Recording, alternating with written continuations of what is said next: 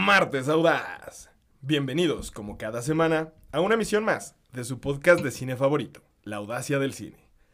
El día de hoy toca hablar de Marvel y de su última película Guardianes de la Galaxia Volumen 3, dirigida por James Gunn y protagonizada por Chris Pratt y compañía.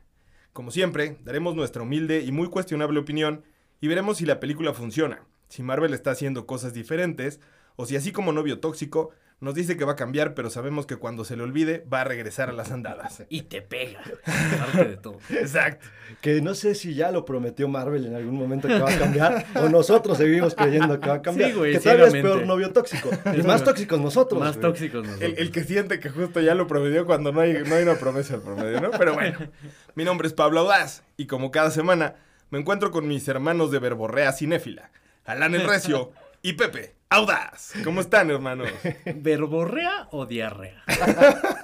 no lo sé, decidan ustedes. O úsenlo como un juego de palabras. también, también se vale. Eh, estoy bien, estoy eh, con muchas ganas de entrar a la película. Siento que vamos, va a haber opiniones divididas.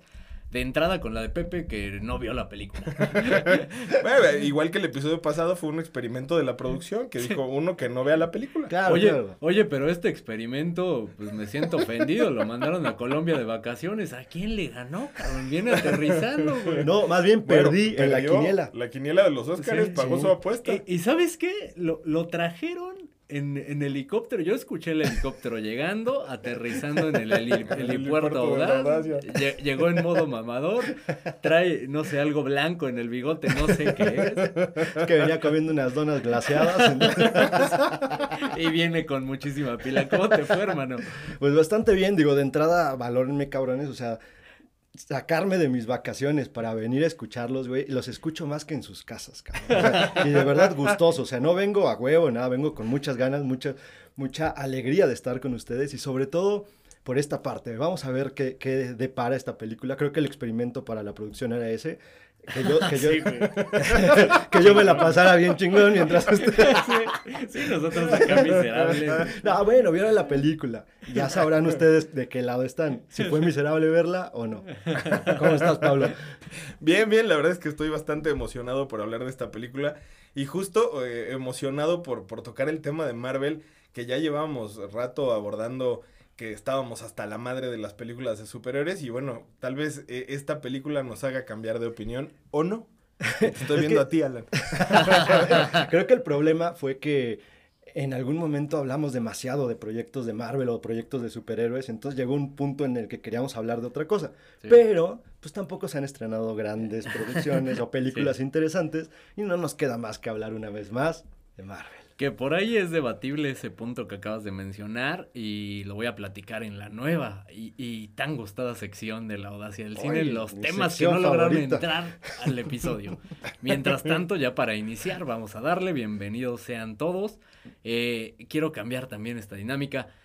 Quiero rogarles desde antes de, de iniciar el episodio que, que se suscriban a- al podcast en todas las plataformas en las que lo encuentran, que nos den eh, sus cinco estrellas de preferencia. Si no, No, mejor no, no, sí, no no, ¿para qué?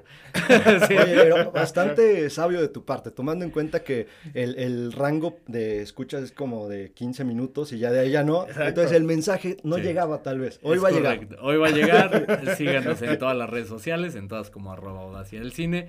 Eh, denle follow también en, en Spotify, en Apple Podcast, pónganle la campanita. Eh, Compártanlo, compártanlo emociónense sus como peores nosotros. enemigos. eh, y sean bienvenidos a un episodio más, La Audacia del Cine.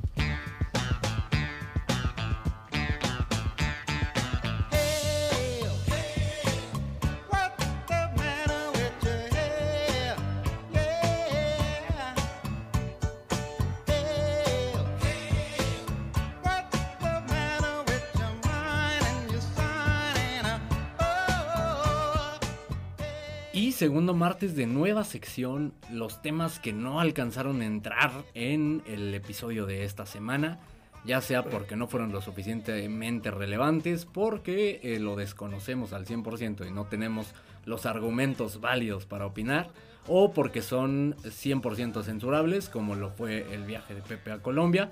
Eh, a, a grandes rasgos, ¿cómo te fue, hermano? Pues incensurable es la palabra. la verdad. Hubo demasiado exceso, demasiado de todo, eh, demasiado, demasiado sexo, alcohol, drogas por todos lados, ya sabes. Pero de eso se trataba, ¿no? La producción me dijo, si no vas a hacer eso, ¿a qué vas? Sé tú mismo, te dijeron. Me dijeron, sé tú mismo, déjate ir, estás en tierras colombianas. Mira. no sé la Armada Audaz colombiana y ya estuvimos ahí muy Eso te contentos. iba a, a comentar. Espero hayas profesado la palabra de la audacia del cine. Ah, por supuesto. Hayas eh, juntado escuchas por allá.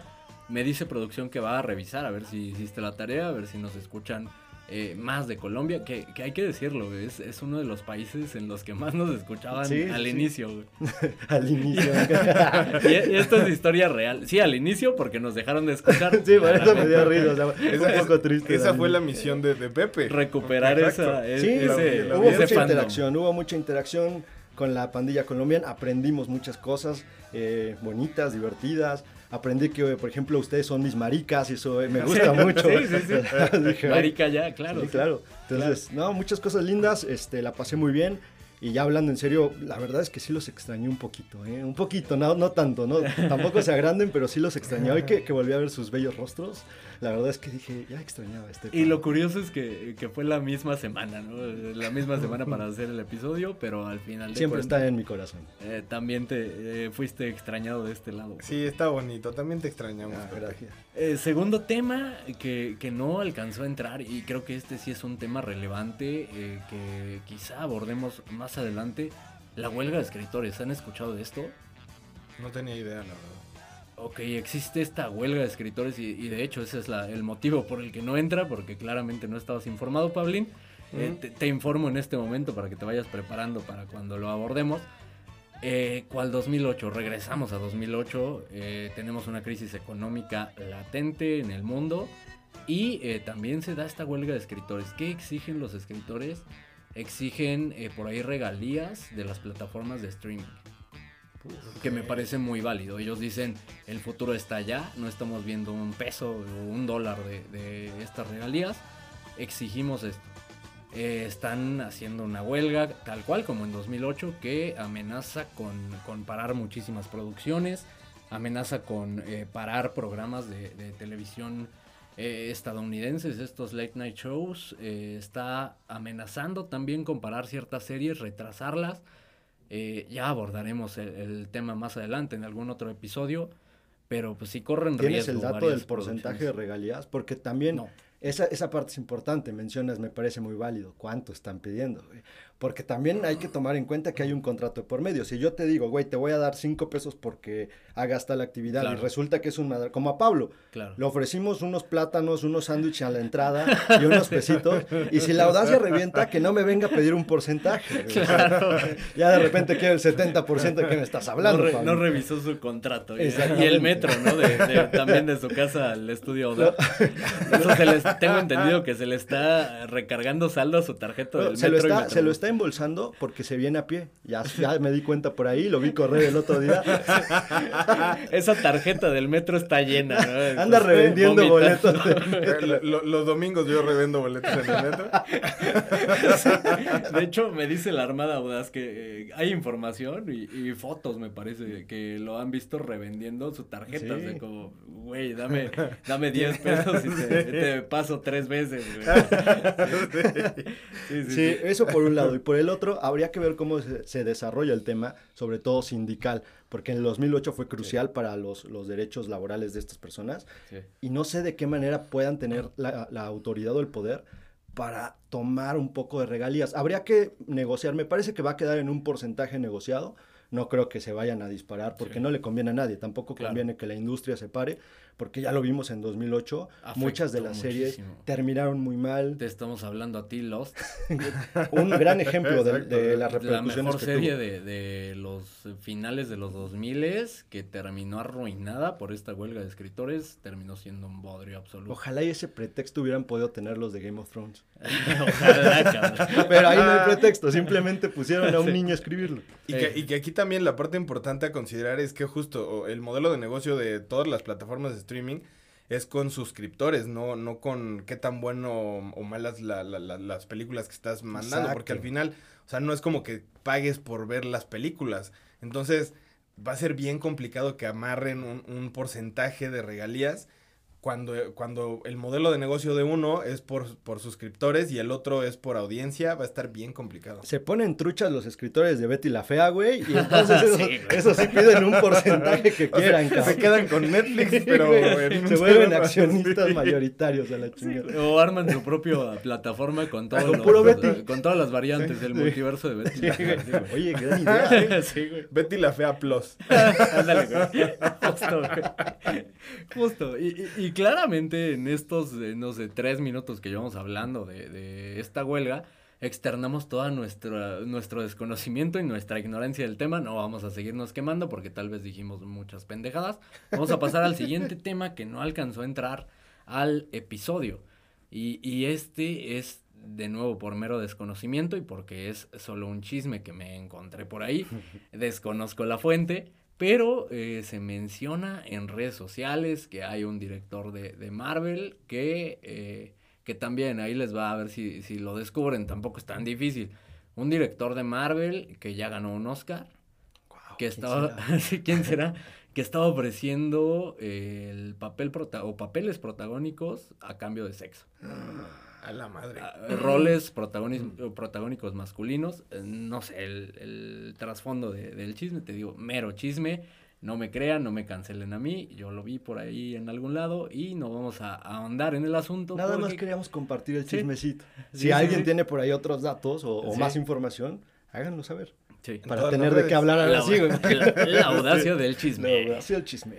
Eh, otro tema que no alcanzó a entrar, y este es porque nos vale madre completamente, los MTV Movie Awards, más irrelevantes que la audacia del cine, eh, se celebraron creo que a- eh, ayer, ayer domingo. Eh, por ahí vi algunas eh, premiaciones, algunos premios de, de películas ganadoras. Me valen madre, si los Oscars nos valen madre, imagínate los MTV Movie Awards. Por supuesto que nos vale madre y no lo vamos a abordar. No sabía que existieran todavía. ¿Tú Todavía existen, güey. No sabía, güey. Sí, todavía Por, por existe, ahí me acuerdo que el premio que más seguían en... El mejor en- beso, El güey. mejor beso. Hace muchos Claro. años. O sea, te hablo de cuando el, el beso de Spider-Man de, de Sam Raimi, Sí. que ganó y que fue un madrazo, y luego el de, el de, de Notebook. Claro, el de The También. Notebook, Ajá. que por ahí Twilight arrasaba con estos premios. Ya te va hablando de la calidad de los premios. ¿no? Exactamente, y, y cuando son más irrelevantes que la audacia del cine, pues eso habla. No merecen más de dos minutos. no merecen más de dos minutos. Otro tema que quizás sí debimos abordar y fue eh, completa falta de planeación de, de producción y, y también, ¿por qué no un poco de nosotros? El especial de Día de las Madres. Dejamos de hacer esos episodios hace mucho, mucho tiempo, que creo que funcionaban el primer año de la audacia porque no había estrenos eh, debido a la pandemia. Ahora quizá debimos haber hecho un especial de Día de las Madres. También los estamos dejando descansar un poco, ¿no? Hay Sí. que reinventarse. De Hay pronto que hablar- reinventarnos. Hay que hablar de cosas. Mira, la, la Armada Audaz sabe, intentamos platicar de las cosas que más están pegando, en este Sí. caso los guardianes, y aún así no damos una. Sí. Y si lo piensan, hablamos pura madre, entonces. Sí, sí, güey, puede funcionar. barras, Ahí barras. está el, el especial. Ahí está el especial, va, va escondido, va entre Ah, líneas. ah, exacto, easter egg. Excelente, eso es- esa es toda la sección. Iniciamos Ante- ahora sí antes, con... antes quisiera mencionar algo, eh, Sí, adelante, justo en, en las horas de, de vuelo que andaba de ocioso, nos fumamos un- unos episodios de esta serie Beef eh, producida por A24 Ah, que claro. está en Netflix. Y nada más para decirles, en algunos, os tendrían que verla Sí. y se la recomiendo muchísimo la Armada Audaz. No he terminado de ver la, la temporada, pero hasta donde va, la verdad es que es una serie ligerita, bastante cómica, rica. Es una serie que, que- que gusta mucho, ¿eh? Y sobre ¿Sabes todo, el Stephen Young Ajá. eh, canta, y canta precioso. güey, ¿eh? ¿Neta? Sí. ¿Sabes qué? Lo olvidé completamente. Justo la tenía en el, en el radar y dije, quiero verla, pues se, se hablan cosas buenas. Y justo ayer inicié una eh, miniserie de, de HBO que se llama Love and Death con eh, Elizabeth Olsen de, de protagonista y con Jesse Plemons. Y, y la realidad es que los primeros dos episodios pues no me, no me terminaron de fascinar. Entonces... Creo que lo que encanta en esta serie de la que hablas es el tema de la historia que está Claro. detrás, Una historia brutal, una historia de Claro. traición entre, entre un par de amigas que fue muy sonado en, en su Sí. momento. Y creo que la gente no va a dejar de verla a pesar de que los, tal vez incluso media serie sea un tanto floja. Sí, no la sí, van a dejar de, de ver por eso. Sí, creo que tiene un buen argumento como para que ya con eso te avientes toda la serie. Justo es algo, es una de las series que traigo en, en mi lista por ver, y igual que, que Beef, que esa vi, vi un capítulo nada más, me gustó, la verdad es que el primer episodio me gustó, no he tenido el tiempo como para seguirle, seguirla viendo, pero sí es, es, es de las series que traigo ahí en, en, en, en la lista. De acuerdo. ¿Cuántos episodios viste, Alan? Vi dos episodios, la verdad es que ninguno me fascinó. Sí tiene sus cliffhangers interesantes, al final la, la- el tema que aborda es también atractivo y creo que es lo que sostiene que sigas viéndola. Eh, pero sí, creo que debía haber empezado Beef en vez de Sí, me parece que sí. Pero bueno, te la puedes fumar en tus ratos libres.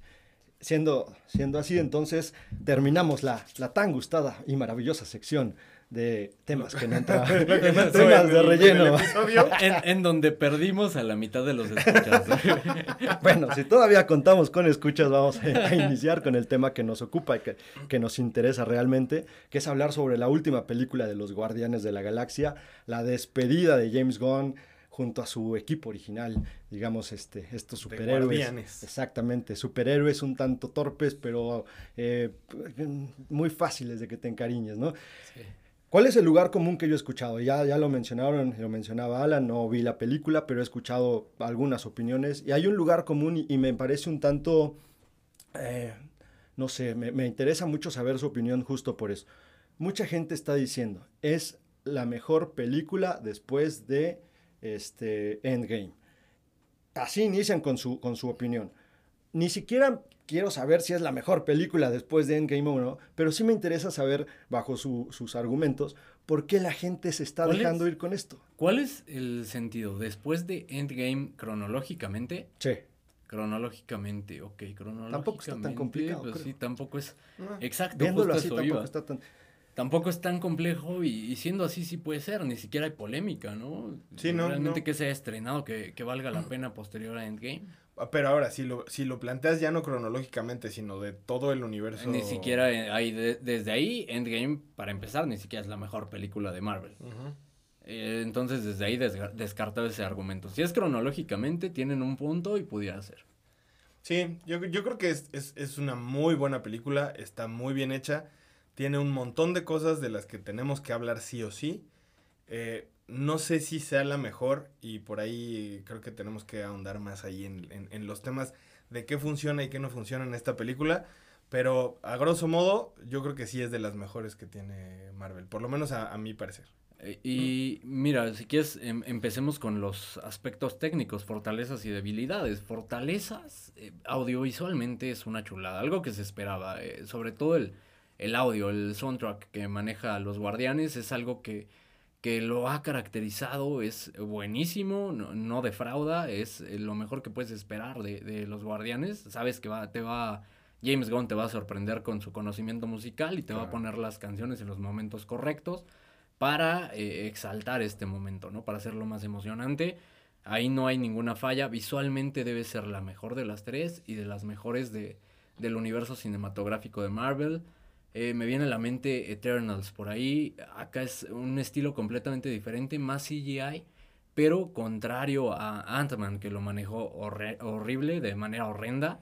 Eh, acá sí funciona y, y funciona bastante bien. Tiene eh, encuadres bellísimos, complementando con el CGI. Tiene homenajes incluso de Stanley Kubrick por ahí con unos Sí, sí. trajes de astronauta, visualmente, audiovisualmente lo mencionaba, un, un goce, de verdad, muy, muy eh, fácil que te encante esta parte. Sí, muchísimo. Eh, yo creo que, y justo a lo mejor sumando a lo que comenta Alan, que estoy completamente de acuerdo con él, eh, podría decir el manejo de cámara es impresionante, las secuencias de acción son bárbaras, el ritmo que tiene la película, es una película que dura creo que dos horas y media y no se sienten, o sea, las dos horas y media se te pasan de volada. Quiero reforzar ese punto y, y creo que es eh, digno de destacar. Hablas de las secuencias de acción. Hay una, güey, una secuencia de acción que es, es brutal y cuando la vean, eh, de verdad les va a volar la cabeza. Eso, y- voy a spoilear un poco mi- mis comentarios hacia adelante. Nada más eso me compuso la película y, y- y salí mamado de, de esa secuencia, güey. De verdad es brutal. Si me apuras, y no sé si es, es hype, pero quizá la mejor secuencia de todo el universo cinematográfico de Marvel. Contemplando que ahí sí juega Endgame, ahí sí juega eh, Infinity War con esas secuencias de la batalla final. Esta secuencia es una chulada técnicamente, el ritmo que maneja El manejo de cámaras en un cuarto chiquitito con todos los, los guardianes, es brutal, es una gozada, de verdad. primero que nada, eh, to- retomar el, comentario que hacías sobre la forma en cómo maneja la música, ¿no? Porque ahorita a lo mejor lo vemos como algo un tanto normalizado, pero lo difícil que es que no te pongan un pinche soundtrack de corrido bajo Claro. escenas que no tienen nada que ver. En este caso, por lo que mencionas, lo hace bien. ¿Qué, qué sabes que Déjame interrumpirte ahí. Lo hizo muy bien desde la primera Guardianes y creo que a él le podemos atribuir el que hoy en día eh, las películas basen su personalidad en eso. Sí, no del todo, o sea, hay Antes que estuvo sí. Suicide Squad, la terrible, ¿no? Ah, sí, pero esa- fue una, una Sí. broma, güey. O sea, eso no, no mames. De verdad, eso hay que olvidarlo y hay que sacarlo de nuestras No mentes. existió. No existió. Un video largo musical. Correcto. Fue, horrible. La- anticlimático todo. Pero, pero en este caso lo maneja muy bien. Y te digo, o sea, a veces lo normalizamos como si ya fuera algo que debiera ir en el checklist de una película de, de, de este, De superhéroes. de superhéroes o una película de Marvel o una película de los Guardianes.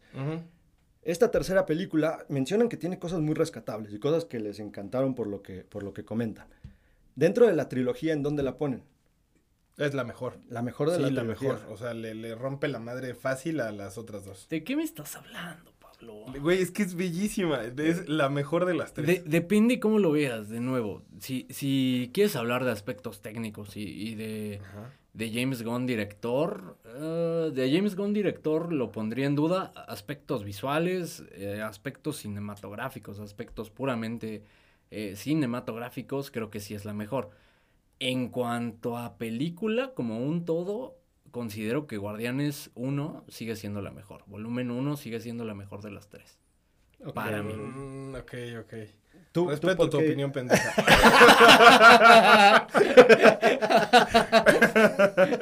Güey, es que real, o sea, vi- vi- en esta película, por lo menos en lo personal, eh, para, el, para el proyecto, me parece que, que se ve una madurez dentro de la misma, del arco de cada uno de los personajes, y no hay uno que se salva o no hay uno que se escape. Es, a mí me parece que es brillante la forma en la que eh, James Gunn está abordando cada uno de los arcos de, cada uno de los guardianes, que al final, dentro de mi parecer, eran de los como superhéroes del universo que no habían como desarrollado tanto y en esta película, que es como el desenlace de la trilogía, ya el, el- el cierre, entre comillas, lo hace muy bien y lo desarrolla todo en una sola película. Eso a mí me pareció una brutalidad. Creo que se centraba mucho en el personaje de Star-Lord, ¿no? Que ahí me parece una cierta genialidad, si lo quieren ver de esta manera, por parte de Gon, porque en las primeras dos películas se centra mucho en el personaje de Star-Lord. Claro. pero porque el actor venía siendo muy popular. Sí. Últimamente, en, en los últimos dos años, tres años, el- la popularidad de este actor ha decaído y ya no le alcanza al actor solo para ser un protagónico. Lo vimos con, con Jurassic, que fue un bodrio absoluto, y a pesar de que echaron mano de la nostalgia, no le Sí. alcanzó, le fue mal, o sea, solo en México por el cariño que hay por esta franquicia, pero en términos generales a, a la, a la película no le fue tan bien. Sí. ¿no? Entonces, de alguna manera, y por lo que yo he escuchado, uno de los personajes centrales, si no es que el corazón de la misma película, es Rocket. Rocket, claro. Entonces, de alguna manera me parece una genialidad por parte de Gon el hecho de hacer a un lado a Star-Lord, diciendo, ya no va a recaer el peso de la película en ti, porque ya no me alcanzas. Y ya no eres popular, Ya no eres estás canceladísimo. Exactamente. Eh, breve pausa para la audacia del chisme. Sí sabemos eh, todos, Claro, al menos claro. aquí, por qué está cancelado. Claro.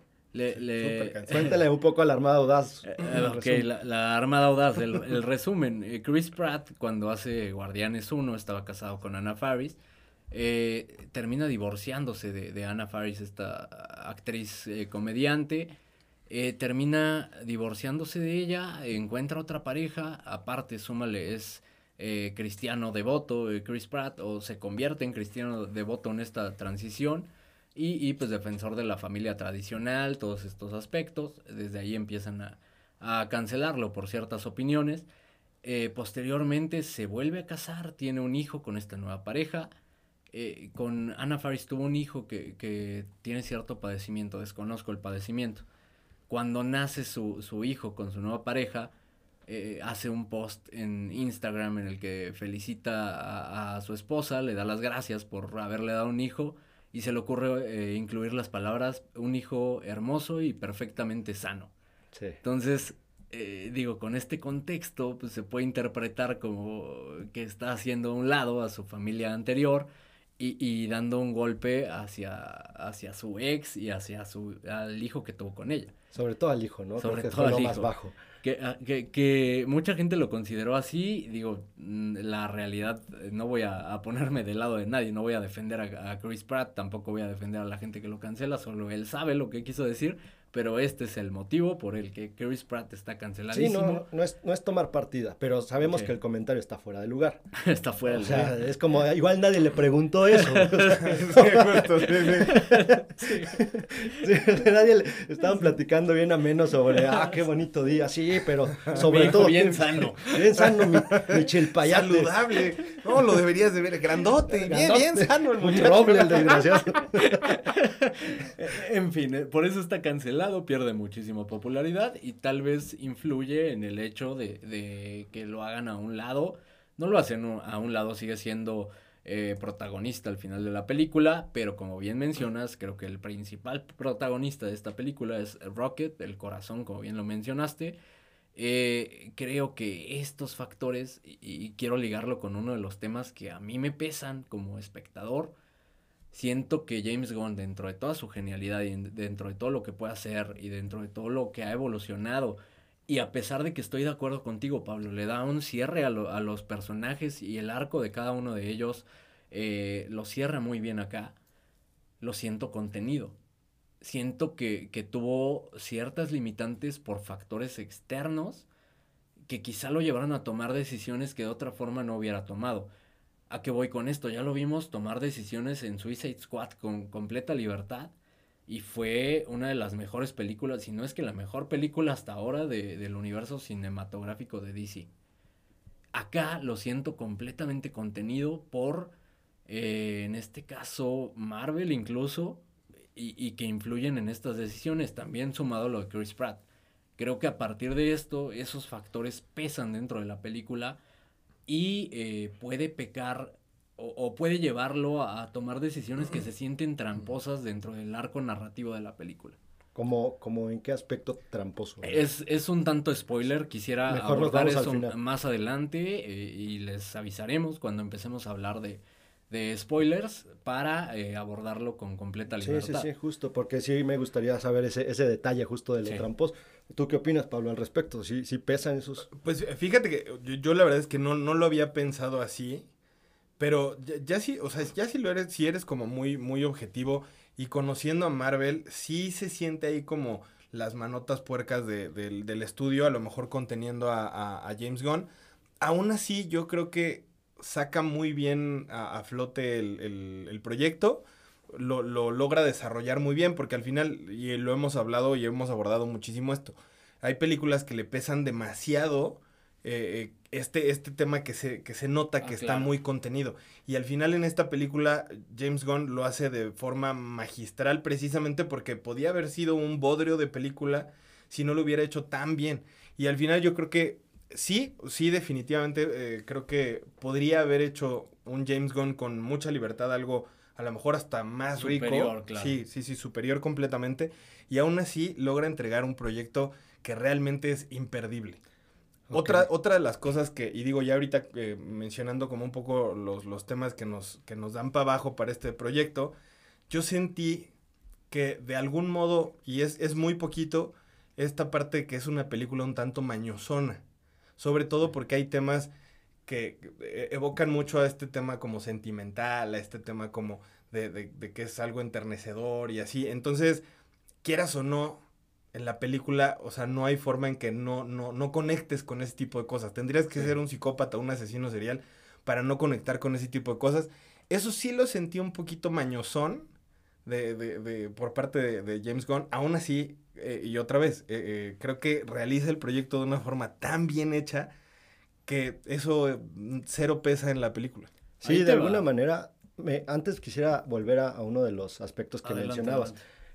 Hizo Suicide Squad, la, la última versión que vimos. Sí. ¿no? Ahí se, se va y nos muestra un James Gunn a lo que quería. y Con libertad con completa. libertad absoluta.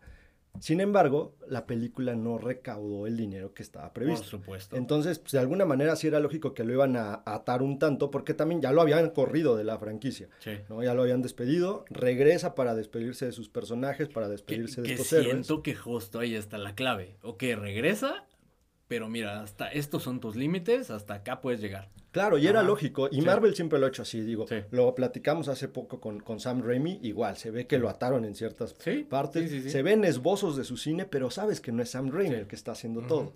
Ahora, hay dos vertientes. ¿Qué opinión quieres? ¿La de fan o quieres la, la opinión más objetiva? Te puedo dar ambas. Como fan, Primero la de fan. de fan, eh, me encantó la película. La disfruté muchísimo. Es una película que vale la pena ver. Y eh, que vas a pasar un rato increíble. Dos horas y media que se te van a pasar de volada.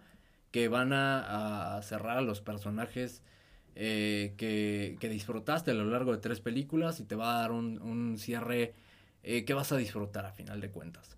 Y eh, que creo que, que de todas las trilogías que existen en el universo cinematográfico de Marvel, eh, y estoy pensando, hice pausa porque estoy pensando, creo que es la más consistente en cuanto a calidad. Creo que no hay una que digas eh, es superior a, a la consistencia que tiene Guardianes de la Galaxia. Creo que es la mejor de todas las trilogías que tenemos. Eh, obviamente califican eh, series que- de películas que tienen tres películas, ¿no? Ok. Ahora dame la, la opinión objetiva. La opinión objetiva es justo eso. A mí sí me pesa el, el que sea, eh, que se sienta contenido. Con Suicide Squad hizo una película brutal que sorprendía en todos los sentidos, con completa libertad y, y que de verdad disfruté muchísimo y me sorprendió. Creo que a todos nos sorprendió.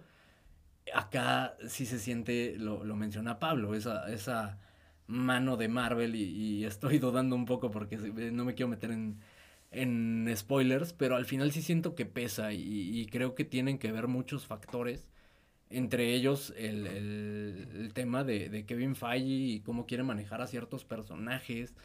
Eh, creo que pesa también el, el, el que se haya tenido que atar incluso James Gunn tomar esta decisión para poder cerrar su, su tan querida trilogía. Sí, que, que es algo que no debería sorprender, ¿no? Es algo que se ha venido viendo en Sí. todo el universo de Marvel. Pero, ¿tú tienes opinión de fan y objetiva, Pablo? Pues no, la verdad es que eh, creo que yo tengo más opinión de fan porque eh, sí, justo estos, estos factores que menciona Alan, la verdad es que no me terminan de pesar y los veo. O sea, sí, sí veo lo que, lo que comentas, Alan, pero justo siento que no me alcanzan a pesar. A lo mejor y estoy hablando del hype de, de, de haberla visto hace poco, pero sí, eh, para el proyecto que entregó, no, no me alcanzan a pesar. Y, y precisamente por eso podría decir, yo, mi, mi, mi opinión es completamente fan. De Acá, nuevo, siendo objetivo, hay eh, una decisión en cuanto a la estructura narrativa que manejan contando eh, la historia a través de flashbacks y, y puntualmente esta parte no es spoiler. En un flashback te pueden contar algo muy triste y en el presente de la película te cuentan algo eh, divertido o algo eh, que te deja sintiendo bien. O viceversa, en, la, en, el, en, la, eh, en el presente está pasando algo que te bajonea o, o que te pone triste o que te, te pone nervioso, algún sentimiento negativo, y en el flashback tienes un sentimiento positivo. ¿Qué es esto? Es una estructura, para mí, una estructura narrativa tramposa, un tanto floja, un tanto manipuladora, eh, que al final corta un poco el ritmo para mí. Eh. Corta un poco el ritmo porque en ocasiones es más interesante lo que está pasando en el flashback y, y de hecho lo pensaba mientras veía la película. Creo que todos estos flashbacks eh, hubieran funcionado increíble en una miniserie. Porque es interesantísimo, de verdad, muy entrañable todo lo que ocurre en los flashbacks.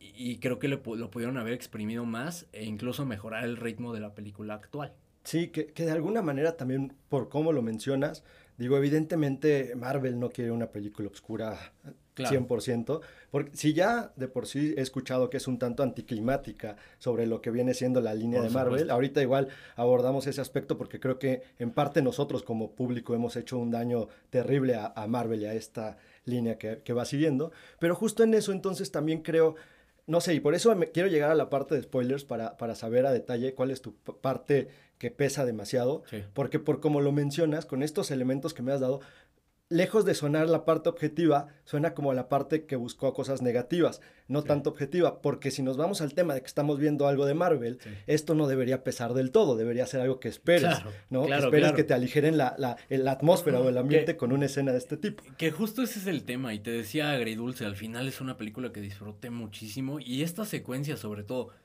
quizás sin esta secuencia sí est- estaría completamente sesgado y hacia el otro lado y hacia, no, no me gustó la película, pero solo esta secuencia de verdad vale la pena esta película y es como, güey, eh, eh, la capacidad de James Gunn para realizar esto y la maestría con lo que lo hizo es brutal. ¿Consideran Sí, que es un, un digno despido, una digna despedida de sus personajes? Sí, yo Sí, creo, creo que, que sí. sí. Yo, Creo- yo creo que sí. Creo que el- eh, no sé, creo que es, pero si piensas como todo el contexto y para acá sí tendríamos que llevar eh, esto a los spoilers. Si piensas en todo el contexto a mí me deja un sabor un tanto amargo en Eh, ese eh, aspecto. Y, y es que justo es esta parte como mañosa de no saber si, si fue un final. O sea, es casi, casi como de esas películas que al final es como The End y te ponen un signo de interrogación, ¿sabes? Sí, Precisamente es como... ¿Sabes cómo es? Es como, y, y ya no es spoiler, ya pasó un chorro de tiempo, los que la vieron la vieron y los que no, de plano no la van a ver. Es como este final de John Wick. Ok. que dices, ok, entonces si se murió o no se murió, eh, y claramente va a depender de la taquilla, ¿no? Entonces, eh, ese es el sabor, agri- uno de los sabores agridulces que, que deja, ya hablaremos de esto. Que, más que por ahí lo que, lo que escuchaba era que obviamente fue despedida de, de, de- de James Gunn, ¿no? Pero pues, los, los personajes, ahí está. Exacto. Gunn, que te vaya muy bien, gracias por todo, pero mis personajes no me los estés tocando. Y, que- y que mira, o sea, justo si, si partimos de los últimos bodrios que ha entregado Marvel Ah, y que James Gunn llegó a salvar, a lo mejor sí es como tu despedida. Signo de interrogación, ¿sabes? Claro. Oye, James, híjole, ¿qué crees? Tengo otro proyectito, ¿no quieres participar? Ya, que- ya que no te está yendo bien en DC, no quieres regresar a tus guardianes. Se, se van a esperar a que, a que lo corran, ¿no? Ya, que- si, ahora, si la rompen DC, puta, güey. Que difícilmente, está muy complicado que, que la rompa, o sea, necesita de plano eh, que llegue una película y que diga, ah, ¿sabes qué? Borré todo y, y que Flash más o menos lo va a hacer, eh, pero también está fuera de, de los planes de James Gunn, al final la película ya estaba y es como, ok, vamos a decidir estrenarla porque ya la tenemos, en el tráiler ya te mostramos todo de la película, lo más interesante. Eh, al final esa va a resetear el universo y necesitamos que otro Flash de James Gunn llegue a resetear todo eso que acaban de resetear. Que para mira, que al final. James Gunn nos ha enseñado que le vale madres eso, ¿eh? En Suicide Squad lo Sí. hizo en 15 minutos, reseteó la pasada Sí. y nos dijo, este es el nuevo, este es el chido. Ajá, lo que vieron, ya, olvídense. Y con los huevos tan grandes como para decir, y aparte mi esposa va a protagonizar. Igual acá lo hace, mi esposa va a tener un rol en la película y por mis huevos. Sí, te digo, o sea, mira, si algo tiene este director es valentía y creo que ese es el camino para salvar cualquier cosa, ¿no? Exactamente. Ya estamos cansados. Creo que esa es la parte por la cual estamos cansados del, del cine de superhéroes, porque hay mucho tibio ahí. O sea, hay mucho director que, que acepta que le metan las manos a su película o que Sí. le digan para dónde. Todo por qué? Por estar conectado con, con lo demás. Y, y con esto iba lo que les decía, tal vez entre la prensa y nosotros le hemos hecho daño un daño tal vez irreparable a, a Marvel, ¿no? Con este famoso humor Marvel que mencionamos mucho el humor de Marvel. Y estaba pensando justo antes de llegar acá, ¿cuál humor de Marvel, güey? O sea, si te pones Sí. a ver película a película, no todas tienen la misma línea de humor. No, A raíz de que se le empezó a decir humor Marvel, empezaron a seguir una línea claro. absolutamente irrisoria de los Que- personajes. Que, acá ese es uno de los aciertos. La, la película te saca carcajadas eh, de forma increíble. ¿Por qué? Porque todos tienen ese timing para la comedia. Y aparte están bien escritos. Las relaciones entre ellos eh, están bien elaboradas y desarrolladas. Y, y aparte todos tienen como este, este personaje o esta familia disfuncional, esta familia de perdedores. Eh, esta familia de personajes rotos que funciona muy bien en cuanto a comedia. Creo que acá está muy bien manejado, es uno de los aciertos de la película y, y, y sí, creo que es de, la, de las que maneja mejor como este timing para la comedia. Y creo que en, en esa madurez que mencionan, y ahorita lo acabas de, de mencionar también, estos temas que toca te van demostrando cierta madurez en cuanto, a- en cuanto al mismo tema, ¿no? En, en la Sí. primera película se enfocaba mucho en la amistad de los, de los personajes. En la segunda, en la relación padre-hijo. Claro. Y en esta ya en la familia como tal, ¿no? Entonces te habla de, de una madurez que va evol- Y- evolucionando a través de las Y películas. es una película de segundas oportunidades, de segundas oportunidades para todos. Eh, igual, no quiero entrar en el arco de cada personaje, pero todos tienen su segunda oportunidad eh, bajo cierta decisión que debe tomar cada uno de los personajes.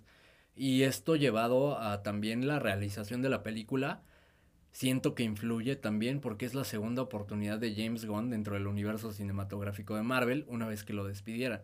Siento que esto influye en el tema que aborda en su película. Segunda oportunidad de Chris Pratt para ver si vuelve a retomar la Exactamente, popularidad que también. justo. Dentro y fuera de la película, segundas oportunidades, sí. Y, y- y que justo, bien, bien lo mencionas, sí es un poco como del núcleo familiar y también, ju- justo como lo menciona Alan, es, es muy como esta parte de desarrollo y de crecimiento personal, que al final, bien o mal, tiene un montón de mensajes la película que bien puedes conectar o no con, con, con cada uno de ellos dentro de cada uno de los arcos que tiene el, eh, cada personaje de, del- de los guardianes. Entonces, creo que es- esa es otra de las partes que a mí me pareció como muy valiosas de este proyecto, que en realidad es que sí hay como esta, esta parte como de segundas oportunidades y que cada uno tiene como ciertos eh, miedos o limitaciones que van dentro de su esencia como personajes y que al final es esta parte como de, de- retomar ese camino que, que ellos hubieran querido tomar desde un principio, pero a lo mejor no habían tenido el valor o las oportunidades o como fuera. Entonces funciona muy bien precisamente porque hay, hay como un aprendizaje para cada uno de ellos y tiene chingos de mensajes, chingos. ¿Sabes qué, qué otro tema es interesante? No podían faltar, por supuesto, esta gente que, que todo lo lleva a un tema político y que dicen como eh, que disfrutaron la película. Y es como, güey, es que, eh, ¿viste cómo no metieron mensajes progresistas? No metieron mensajes progresistas, no metieron una agenda política y la película es muy buena. Y güey, güey, es como... Ju- justo eh, dices, ok, no, no es una agenda política, no es correcto. lo que quieren ver son supremacistas blancos y demás, ¿no? Eh, Claro. eh, no encuentran como eh, personajes eh, LGBT o, o diversidad o lo que sea. Pero, güey, es propaganda de peta completamente. Ajá, sí, Eh, claro. eh, Lo, lo mencionabas antes de que iniciamos el episodio, Pablo. Estás a una hamburguesa de volverte vegano, cabrón, Justo después de ver la película estoy en una hamburguesa de volverme vegano. No mames, ¿sí? Es como, es como, güey, claro que, que, que lo tiene, eh, está bien hecho, está bien elaborado y es lo que siempre hemos mencionado. Al final, lo importante es que la película sea buena y sea cual sea el mensaje, que, que esté bien escrito y que esté bien entregado a la audiencia. Creo que es el caso justamente. Está tan bien entregado el mensaje que, que esta gente que está buscando eh, eh, como la agenda política progresista y súper en contra de, de- de estos eh, temas o de la inclusión y toda esta situación, ni siquiera se dieron cuenta, cabrón. Que les Es que metieron como todos estos mensajes tanto. muy válidos y que vale la pena escucharlos y vale la pena verlos y, y esta como aceptación de todas las, las especies en este caso. Un tanto lo que mencionábamos cuando platicábamos de Mario, ¿no? Gente enojada porque no vio Claro, estos güey. mensajes que necesitaba para que... Claro, güey. A ver, primero que nada, pues para eso ya tienen Netflix, ¿no? Ahí sí, Sí. van a encontrar muchísimo de esto que diversidad, buscan. sí. Exacto. Acá te están contando una historia.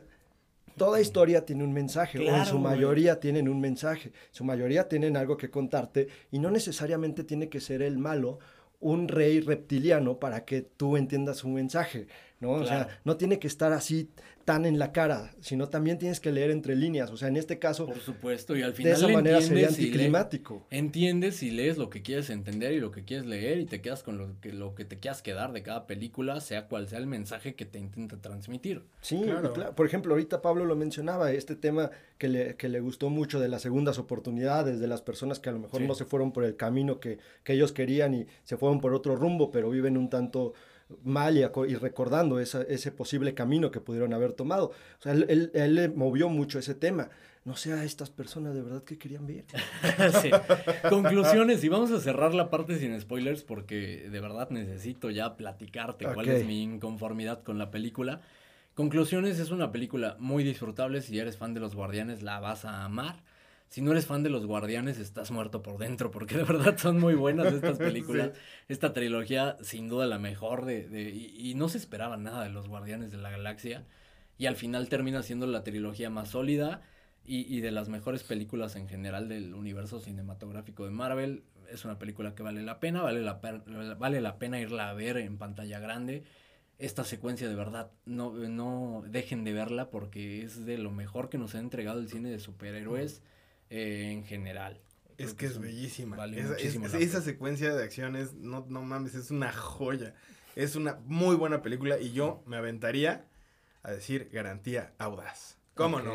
Miéntenme la madre si no les gusta. Pero en, en con tus conclusiones, din- dinos más, Pablo. ¿qué- Güey, qué pues más? es que justo, o sea, es, sí, sí creo que es una película imperdible, sí creo que es una película, incluso si no han visto las otras dos y les da hueva ver, ver, ver las otras dos, igual la van a disfrutar. Neta, sí denle una oportunidad a esta película, aunque sea una película de superhéroes y si no son fan del, del, de- del cine de superhéroes, neta, vale mucho la pena, la película está súper bien hecha, la película está muy bien manejada, es una... Es una gozadera para la vista y para el oído. Neta, les va a encantar. Ok, de acuerdo. Dicho lo anterior, entonces vámonos ahora sí con la, pues la sección de, de spoilers. Ya se les avisó Armada Audaz y con esto se les va a avisar nuevamente. Pollo. ¡Spoilers! Pollo. El pollo gordo hizo su regreso triunfal a la audacia del cine. Lo Excelente. extrañaba. Eh, Para la gente que sigue escuchando, a quien claramente no le importan los spoilers, si es que no la han visto, eh, esta sección es, es para ustedes. Para la gente que ya la vio, déjenos eh, sus opiniones en, en redes sociales para ver qué, qué piensan de, de estas opiniones que vamos a entregar. Mencionábamos y, y- y mencionaba mi inconformidad con esta película. Te hablaba de que es una película tramposa. Es una película tramposa porque eh, justo en esta estructura narrativa te cuentan y te hacen empatizar eh, con Rocket. Creo que no era necesario todo este eh, melodrama detrás de, de- de la película. Creo que corta el ritmo en ocasiones.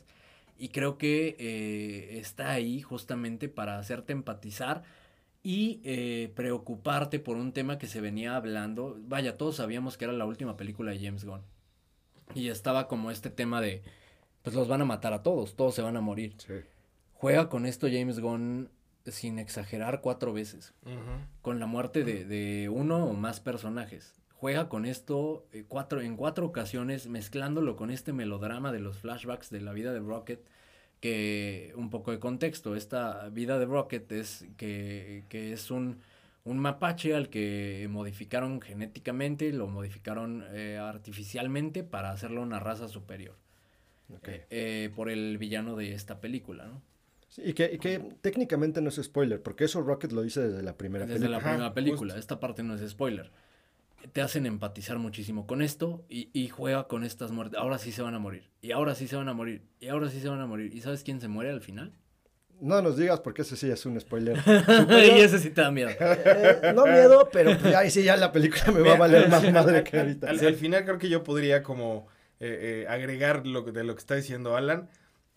Te, te, te promete como varias muertes que al final podrían haber sido eh, reales, que, que se nota que pues no pasan, precisamente por, por esta mano marrana de, de Marvel Claro. diciendo, no sé si a lo mejor este personaje lo quiera yo usar después. Sí. Entonces a lo mejor no quiero. Porque a ver, y, y digo, eh, po- podemos partir de que a Marvel, a Marvel le ha valido madres matar a personajes que después regresan. Sí. Sí. Pero, pero, o sea, yo creo que en esta sí fue como de, güey, me quiero ahorrar el inventarme otro universo donde va a regresar este cabrón. Entonces, mejor no lo mates. Y, que, ¿sabes?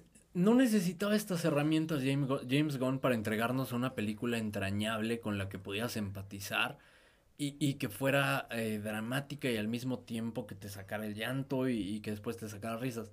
No lo necesitaba porque ya lo realizó con Suicide Squad. Y tuvo cierta libertad, o tuvo toda la libertad para matar a los personajes que, que él quiso. Incluso inicia la película matando a prácticamente todos los personajes anteriores. Sí. O sea, prácticamente, ¿a qué voy con esto? Le vale madres. Él puede deshacerse de todos los personajes sin problema. Porque tiene la capacidad de contarte una historia eh, más grande y una historia que, que realmente va a, a prescindir de los personaje- personajes que él considere. Acá no lo hace y justo se siente esta mano de Marvel. Incluso con la, la escena post créditos es como, ok, ¿cuál fue el sentido de toda la película? Al final, pues acá tengo a este personaje y, y lo va a seguir utilizando Marvel. Te, te hablaba de un eh, sentimiento amargo, sí, porque ahora James Gunn ya no es dueño de estos personajes y los dejó ahí para eh, que Marvel los malutilice como ellos consideren y ya vimos que, que pueden cagarse en el personaje que quieran y arruinar cual película eh, se les ponga enfrente, ¿no? Entonces, a pesar de que estén bien construidos en películas previas, ya lo vimos con Ant-Man, por ejemplo. Y, y nos van a seguir llenando de esto. Y, y de historias diferentes. Y te vuelven, a- vuelven a caer en lo mismo. Te prometen más con estas eh, escenas postcréditos. Que no sé si, si sin James Gunn me van a seguir interesando. Ok, ese es un, un- un punto también a tomar en consideración porque pues, ya no está el cineasta que, por el cual en gran medida veías Sí, estas películas, ¿no? De los guardianes. No sé si, si después que pongan a otro te interesan de la misma manera, tal vez no, tal vez con, con cameos con otros personajes como lo han venido haciendo. También Adam Warlock. Adam Warlock es un personaje eh, de los más poderosos del, de Marvel en las historietas. Acá siento que está completamente desperdiciado y, y fue la promesa que te tiraron desde la primer película de los. Guardianes, ¿no? Te tiraron- Segunda. desde la segunda te tiran a Adam Warlock y, y todos los fans se emocionaron. Acá te tiran, y, y- y que justo era una de las decisiones que no comprendíamos del todo. Te tiran a, a- y, y no tengo el nombre, algo Pulán, según yo. Ahorita, ahorita le preguntamos a producción. Pregunta a la producción porque sí vengo frío en ese aspecto del nombre de, de este actor. Pero lo ubicarán, es el meme de los Millers. Ok. El cabrón se puso mamadísimo, güey. Sigue teniendo la cara de estúpido más grande del planeta. Sí. Bueno, no, la segunda, pero la primera es de Pete Davidson, ¿no? Me, me- dice, me dice producción que se llama Will Poulter. Will Poulter, por ahí va. Eh, tiene una cara de estúpido tremenda. Se puso mamadísimo el cabrón. Una forma impresionante que dices, güey, este cabrón es el mismo de, lo- de, de Miller. Sí, sí, sí. Y al final, ¿para qué? Para absolutamente nada. Su personaje eh, tiene ciertas participaciones dentro de la película que para nada eh, representan el poder que nos vendieron. Y sí, al final tienen una explicación, pero es como, ok, no sé si me interesa ver ya a este personaje, ya lo, ya me lo, me lo arruinaron hasta cierto punto, le quitaron lo, lo mítico, le quitaron lo, lo mitológico y, y lo, le restaron. Que entiendo, no era el protagonista de esta película y entiendo que era como su presentación y quizás en algo como como con Tom Holland en Spider-Man No Way Home, te lo presentamos, está bien menso y luego sacamos sus películas y lo reivindicamos y le damos un arco. Pero desperdiciaron una oportunidad grande de todo este trabajo que llevó a cabo este güey. Imagínate, es como, me pongo mamadísimo porque voy a interpretar a uno de los superhéroes más poderosos del universo eh, cinematográfico de Marvel y al final interpreto mi personaje de los Millers, cabrón. Mamadísimo. Que, que justo, mira, esa es una parte que siempre lo he venido diciendo desde que, prácticamente desde que empezamos a hablar en, en este podcast y sobre todo que empezamos a hablar de tema Marvel, Sí. que siempre les digo, es que estos güeyes de repente, hoy eres el más fuerte y Sí. te le pones al tú por Sí, tú al. Thanos. Y mañana, este, Claro. pues ya te madrea este, el Mr. Fantástico, ¿no? O el Capitán. América o Ant-Man te da una chinga porque es muy inteligente. Entonces, este tipo de manejar poderes, la verdad es que a mí me disgustan bastante. Hay muchas personas que es que no, tú no entiendes porque Stan Lee lo pensó de una manera. Sí, Está güey. bien, güey. O sea, Stan Lee ya no está con nosotros, desafortunadamente. Sí, güey. Ya, dejen que hagan sus personajes y que sobre todo jueguen bien con estos poderes, porque sí está de la Sí. fregada que de repente, o sea, hoy le ganas al güey más mamado de Sí, tu güey. colonia y mañana llega un morrito y te da patadas y ya Sí, valiste. güey. Pero es que, ¿sabes qué? Y yo creo que justo ahí, a lo mejor siento que, que lo manejaron bien, medianamente bien. Precisamente digo, funciona este cabrón porque sí tiene una cara de pendejo bárbara. Entonces, o, o sea, ya, ya, ya considerando que justo es Estás como hablando los- de Will, ¿verdad? ¿No de mí? Sí, de, no, de, de Will, de Will. gracias. De Will. Tenemos eso en común, lo mamado no, tenemos eso en común. güey. Oye, pero no te lo negó el desgraciado, no, no, no. güey. Es que, es que justo lo que ¿Viste es que cómo me tiré el piso para que me levantara y me pateó? Sí, más Solo me dio volteó a ver, güey. sí. Güey, es que justo lo que iba a decir es que podíamos haber sido cualquiera de nosotros. Ay, no iba a decir eso, diferencia güey. Es que no estamos igual de mamados que ese cabrón. Pero aquí lo que voy es, es, es uno de los personajes más poderosos de Marvel, ¿no? O bueno, eso es lo que Sí. entiendo. Sí, obviamente eh, los guardianes de la, de la galaxia tampoco son tan poderosos.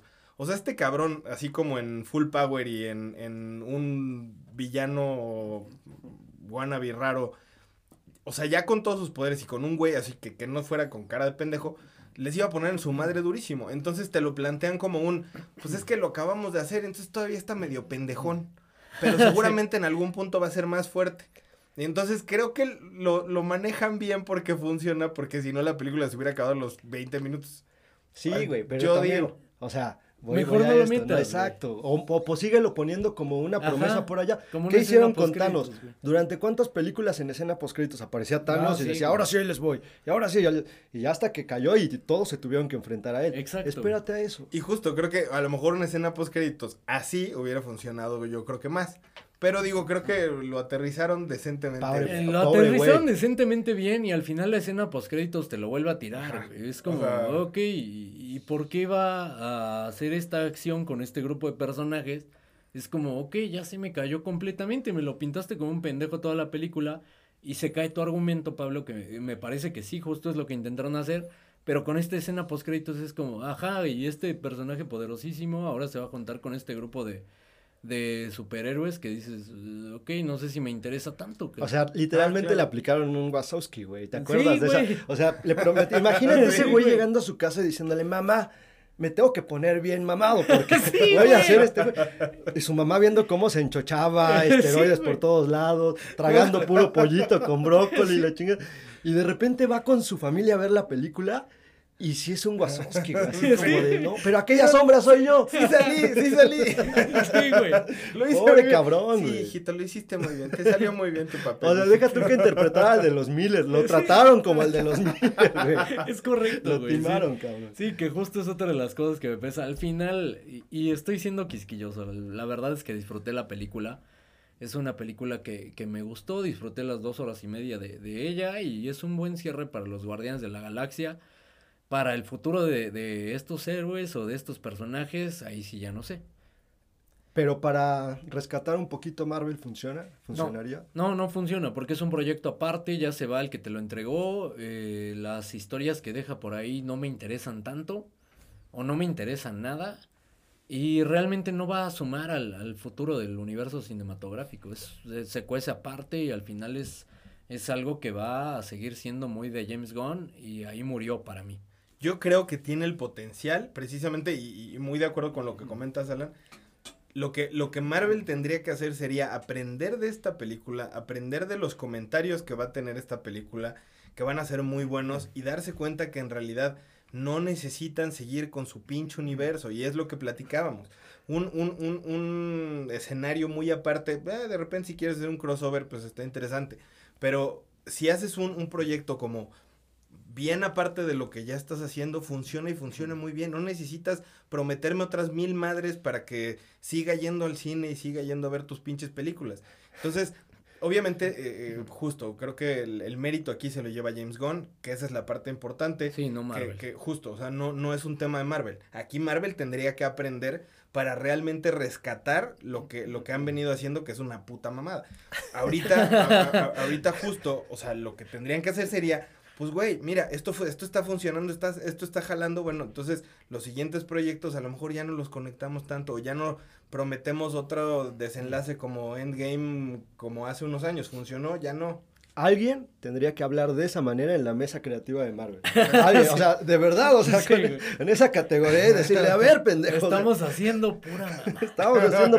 Ahorita que mencionas lo del universo, el problema es que ya anunciaron tantos proyectos. Justo, Sí, güey. justo. ¿Cómo le haces? ya muchos están en puerta, muchos ya están en, en preproducción, algunos ya están en rodaje. ¿Qué van a hacer ahora? ¿Seguir a la de Marvel y a lo que saquemos y ya no anunciamos más? ¿O qué hacemos? Pues Mira, se les cayó su Kang, güey. Entonces. Ah, o sea, a lo mejor y podrían irse igual por la misma línea, pero pues, sacar vertientes de cada uno de los proyectos. No necesitan irse por la misma línea, por el mismo universo y por el mismo, ah, es que este güey es mi vecino, entonces tenemos que encontrarnos. Pues no, güey, te, te armas una película en solitario de los próximos gua- eh, Guardianes de la Galaxia, de los próximos Vengadores, de los próximos el grupito del que quieras hacer o del el superhéroe que quieres hacer como en solitario y, y- y lo desarrollas solito como un proyecto aparte. Sigues como con tu mismo plan de 20 mil películas, pero cada uno eh, se, se cuece aparte. Estoy de acuerdo, estoy de acuerdo. Así tendría que hacerse. No me queda, no me queda otra opinión, de verdad. Me, me quedo con las dos opiniones. Digo, Alan, pensé que ibas a ser más duro. Sí fuiste un tanto quisquilloso a decir Sí. verdad. Pero pensé que ibas a reventar esta película. es que tampoco es para tanto. La verdad es que sí la disfruté y esa secuencia me la salva completamente. Quizás sin esa secuencia, pues sí hubiera sido eh, todo hate para ella. Todo hate. bueno, ya se fue al, al hate absoluto. No, pero también disfrutaste un poquito de esta Sí, la parte verdad es que emotiva sí, porque soy fan de las películas de Guardianes de la Galaxia, sobre todo la primera, la segunda me quedó un poquito Sí. a deber. En orden, la primera me quedo con, con volumen 1, volumen 3, volumen 2. Es que la primera sorprende muchísimo. La primera sorprende muchísimo, claro. Sí. Yo, yo tengo una pregunta para Alan. ¿No te pareció que tiene como muchas referencias al cine de Cronenberg?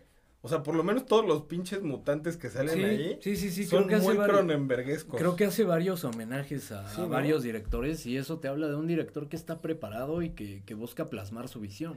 Sí, justo. No completa porque no lo dejan, lo mencionaba, una visión contenida, pero al final ahí está. Sí, sobre todo que, que está vigente, que ve cine, que se prepara, Sí, que, claro. que no le tiene miedo a referenciar a otros directores, que no es un mamador que diga yo soy ahorita el dueño de DC prácticamente y voy a, voy a rescatar Marvel y que voy a estar homenajeando si yo soy James fucking Gunn, ¿no? Ahorita que mencionábamos la primera película, me estaba acordando, yo le tengo mucho cariño a esa película. Cuando yo era morrito con mi padre, él cantaba una canción, nunca, o sea, no, sabía que cantaba una canción y tenía ese recuerdo, no sabía qué canción, ¿no? Entonces, este, fallece mi padre, nunca supe qué canción era. Entonces yo me quedo sin saber qué, qué canción era y este, pues pasan los años y ya la, o sea, ya había olvidado eso y de repente cuando sale el, el primer tráiler de la primera película, que empiezan con el uga chaca, uga, uga, como que detona algo en mi cabeza así, cabrón. Era esa, güey. Era esa canción, güey. O sea, Qué por eso le tengo un cariño muy especial a esa película. Güey, qué Justo en ese tráiler detona así mi cerebro y Sí. no mames, era esa canción, cabrón. Y ya, pues a raíz de eso la empecé a escuchar un chorro de veces. Obviamente Sí. la película la disfruté a madres y le tengo un cariño muy especial. Te va a encantar esta película, sí ve Sí. a verla, no, no la dejes pasar, de verdad vas a pasar un rato increíble. También para la Armada Audaz que no la ha visto sobre todo, sí es necesario ver las, las tres películas de Guardianes de la Galaxia. Si no, eh, pues creo que al final va a ser una película disfrutable de todos modos, pero sí necesitas ese contexto como para empatizar y conectar de lleno con esta película y disfrutarla al máximo. Sí, y consejo, llévate una cajita de Kleenex. Por lo menos yo me la pasé berreando Para, toda la puta para que lo saques, güey, y luego lo vuelvas a guardar, y lo saques, y luego lo vuelvas a guardar, y al final lleguen completos Ah, a tu casa, güey.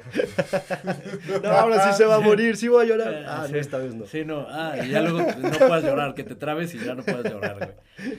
Eh, muchas gracias por, por escucharnos un martes más, muchas gracias por estar con nosotros, a pesar de que, de que otra vez hablamos de Marvel y hemos hablado muchísimo de Marvel, creo que es el tema que más hemos abordado. Ojalá lo disfruten, si no lo sentimos, porque de verdad seguramente vamos a seguir hablando de, de esto por muchas películas más. Ojalá muera pronto esta aberración. ¿no? Sí, sí, la neta es que si siguen por la misma línea, ojalá que sí se muera pronto. Y si no, pues mínimo que empiecen a sacar más proyectos ahorita, güey. Que no se esperen al, al final de año en temporada de Oscar o de circuitos de premiación, porque no mames, o sea, necesitamos algo de qué hablar, carajo. Sí. Ya se, se nos están pasando las fechas importantes para ser especiales, güey. Sí. Entonces, ¿de qué vamos a ¿De hablar? qué vamos a hablar? Si tienen ideas también pásenlas, son bienvenidas. eh, no nos cuesta trabajo leer porque generalmente es uno o dos comentarios cada semana. Y aún así, luego, bien pendejos, los vemos hasta después de los dos días. Oye, ¿lo leíste? después. Alguien nos escribió. ¿no? sí, güey. Estamos tan acostumbrados a no recibir Que sabes que comentarios lo triste es cuando era para ofrecernos eh, participaciones con, con marcas o con plataformas de streaming que lo llegamos a ver como un año después como, ah, cabrón, ¿tú viste esto? Que nos ofrecieron eh, eh, promocionar, no sé, cierta marca. No, no lo vi. y, y esa es historia 100% real, ha ocurrido. La- y la única que sí vemos, la lotería del crimen. Bueno, pero Bueno, estuvo divertido. fue pero un sí, sí, por algo se empieza. Que queríamos empezar desde abajo. ¿Para qué irnos con Netflix, con HBO? ¿Para No, no, no, no, no, vamos picando piedra. Ah, poco sí. a poco, poco a poco. Después ya ni ellos nos escriben. Muchísimas gracias por escucharnos como cada martes. Hasta pronto.